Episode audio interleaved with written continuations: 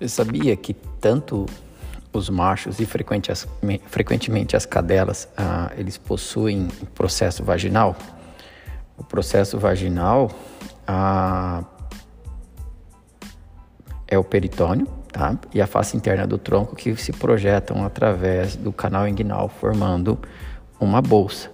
Tá? Nos machos, o processo vaginal vai envolver os testículos e nas fêmeas, né, principalmente nas cadelas, o ligamento redondo do útero, tá? Que ele é o equivalente embrionário ao gubernáculo dos, dos testículos. Outra curiosidade em relação ao, ao peritônio, à cavidade peritoneal. Nos machos, a cavidade peritoneal é totalmente fechada, né?